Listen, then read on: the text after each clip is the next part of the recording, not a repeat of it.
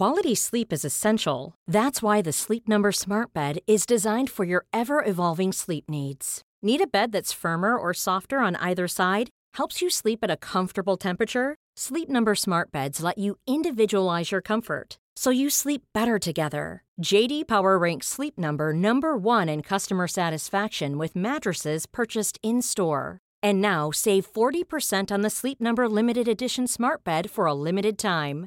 For JD Power 2023 award information, visit jdpower.com/awards. Only at Sleep Number stores or sleepnumber.com.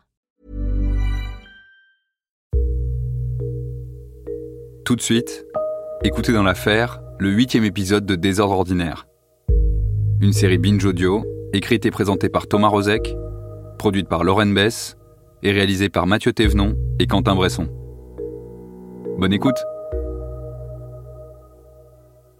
Alors les incendies, les feux de forêt, parce qu'après les incendies d'immeubles, tout ça. Les feux de forêt, c'est assez terrible parce que tu les sens arriver. Il fait du vent, on est dans les premiers jours de l'été, on a eu un printemps sec, enfin voilà, tout est là. Les pompiers depuis trois semaines préviennent que ça va être un été compliqué et compagnie, et tu vois le premier vent. Et tu dis aujourd'hui il va y avoir un feu, et tu te trompes jamais. Tu sais que ça va arriver. Et euh, quand tu pars le matin au boulot, euh, au journal, ben, tu sais que tu vas faire un feu de forêt. Et tu t'y prépares. Tu, tu parles avec les photographes qui sont le plus habitués ou qui aiment faire ça, et tu te réserves plus ou moins une voiture. Enfin, nous, on se réservait les bagnoles. Donc, euh, tu sais de savoir. Et là, après, rapidement, première fumée. en fonction du sens du vent, tu as du, de la cendre qui tombe sur la ville, un peu comme de la neige. Ce qui est impressionnant quand tu es journaliste à ce moment-là, c'est que tu as une petite période de guerre. Tu as un ennemi, le feu, qui progresse, qui, qui te semble intelligent. Évidemment, il l'est pas, mais il te semble intelligent, qui trompe, qui fait des contre-pieds, qui monte, qui, qui agresse, qui recule. Enfin, c'est impressionnant. Et tu as tout un, un protocole militaire qui se met en place pour lutter contre ce, ces feux de forêt. C'est militaire, puisque les marins-pompiers de Marseille sont militaires. Ils ont un mode de fonctionnement militaire, avec les postes de commandement avancés, les, avions qui bombardent, les bombardiers d'eau. Et ça, c'est quelque chose qui est grisant. Et c'est terrible, parce qu'en même temps, moi qui aime beaucoup ma région, moi qui me, promène dans ces forêts-là euh, quand c'est possible, ben, tu sais que ça va être terrible, parce que tu en prends pour 20 ans pour 20 ans. Quand tu as 1000 hectares, c'est 1000 hectares qui repousseront pas pendant 20 ans. Ou alors ils vont nous foutre des pins dégueulasses qui vont pousser vite, qui vont rebrûler immédiatement. Mais bon, ce qui a brûlé avant, c'était des, des essences locales qui étaient bien plus intéressantes. Il y a ce double truc où tu as le citoyen au fond de toi qui est dégoûté de ce que tu vois, et tu as le journaliste. Mais tu es trop content, quoi. Parce que tu sais que tu vas faire du petit reportage de guerre.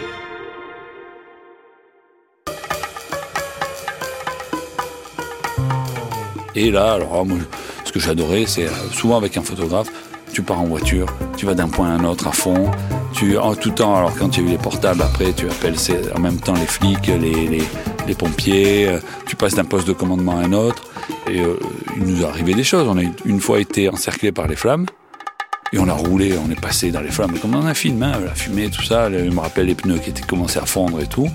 Donc on a fait les cons, tout simplement. J'ai fait le con hein, sur les incendies, clairement. Hein. C'est pas à refaire. Et euh, on a pris du retardant dans la figure. Ça, ça fait drôle aussi. Hein. C'était retardant, c'est une sorte de boue rouge qu'on voit les canadaires, gluante. Et on était dehors, le photographe prenait une photo du canadair, il disait ouais trop bon, trop bon, trop bon, puis il nous a largué dessus. Il nous a même pas vu. Hein. Et là, c'est une claque. Hein. Là, tu prends un taquet de haut en bas, énorme. Hein. Bah, après, t'es poisseux, t'es tout pourri. Tu pègues, comme on dit à Marseille. Et donc là, t'es KO. Je me rappelle, c'est un gros taquet que tu prends dans la tronche. Et tu repars. Mais en même temps, quand tu racontes ça, quand tu reviens, t'es trop content. T'as pris du retardement dans la gueule. C'est trop bon. Et après, il y a la fin de l'incendie. Il n'y a jamais de fin nette les reprises, on a peur de ça, et on commence à compter les victimes. Alors, victimes, ça veut pas forcément dire des morts, heureusement, il n'y en a pas souvent, mais euh, il y a les animaux morts. Dans la campagne, tu te rends compte qu'il y a toujours des lieux où on a mis des chevaux, une ferme, et, et, des lieux que tu pensais euh, dont tu ignorais l'existence apparaissent soudain, il y a des drames autour de ça. Et en fait, après, tu pars sur tous les papiers que tu vas faire après la guerre. Tu vas sur les lieux en cendres et ça sent. Et c'est euh, éprouvant. Et moi, ce qui m'a toujours fait une impression bizarre, comme quoi hein, notre psychologie, c'est que moi qui arrive à laisser les valises, comme on disait, euh, devant la maison, qui arrive à laisser les morts et les, et les embrouilles devant la maison, quand euh, j'allais dans un lieu, après un incendie, il y a tous ces arbres morts, c'était des totems pour moi, des totems du malheur. Et j'avais l'impression que c'était tous les cadavres que j'avais racontés, cadavres ou, ou malheurs que j'avais racontés les années euh, ou dans, dans, le courant de l'année. Quelque chose de très éprouvant, euh, les feux de forêt, parce que il doit y avoir une raison psychologique à ça, même s'il doit pouvoir l'expliquer. Ça faisait euh, revenir en moi tout, les, tout ce que j'avais enfoui dans mon propre métier. Et en même temps, ce truc grisant où tu as des papiers, franchement, en plus t'écris vite à ce moment-là, mais c'est épique. Tu peux avoir une écriture épique. Et donc les, les feux de forêt avaient cette double ce double sentiment de, de, plaisir absolu à écrire là-dessus et de malheur absolu. Et après, tout, tout le feuilleton qu'il y avait derrière, qui a mis le feu, il y a toujours des enquêtes. Enfin, c'est pour un fait diversier quelque chose de, de, de vachement euh, euh, prenant. Et euh, je vais pas dire que t'attends le feu de forêt. C'est terrible de dire ça. Mais quand il arrive, t'es pas déçu. Voilà.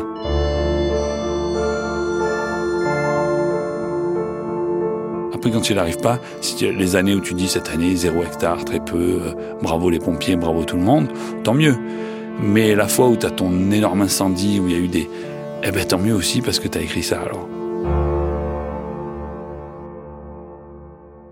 Le citoyen que je suis euh, euh, pense autre chose. Hein. Il ne faut pas se dire euh, j'attends les feux de forêt avec impatience et je m'en fous des arbres.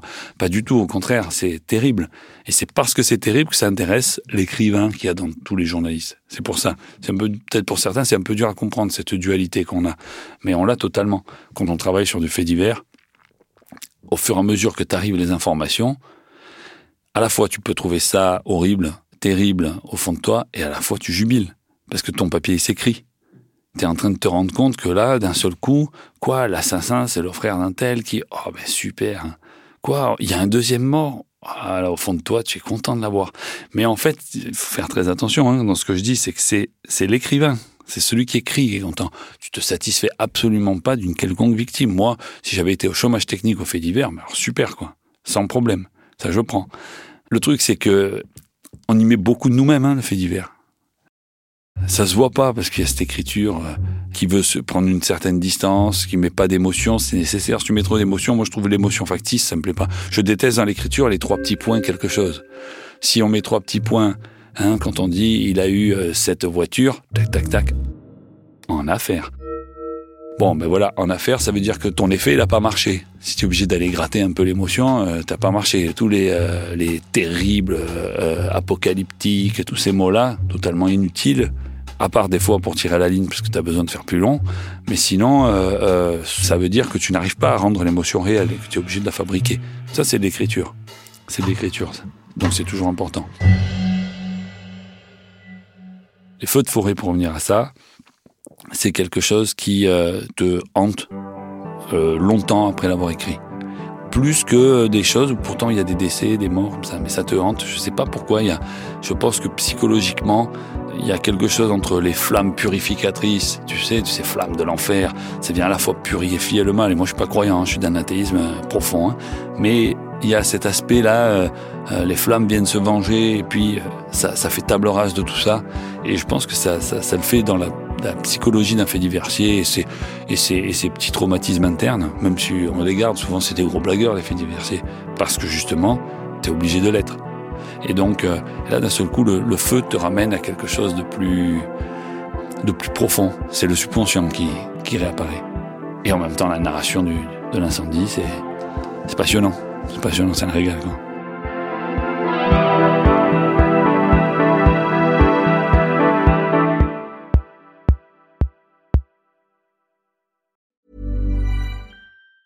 Normally, being a little extra can be a bit much. But when it comes to healthcare, it pays to be extra. And United Healthcare makes it easy with Health Protector Guard fixed indemnity insurance plans. Underwritten by Golden Rule Insurance Company, they supplement your primary plan, helping you manage out of pocket costs without the usual requirements and restrictions like deductibles and enrollment periods. So when it comes to covering your medical bills, you can feel good about being a little extra. Visit uh1.com to find the Health Protector Guard plan for you.